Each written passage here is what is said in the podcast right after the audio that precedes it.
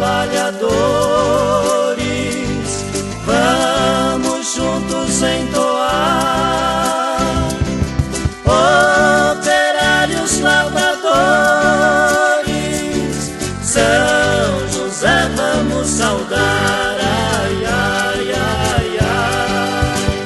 desde 1955, por decisão do Papa Pio XII, que o dia 1 de maio é para os católicos o dia de São José Operário.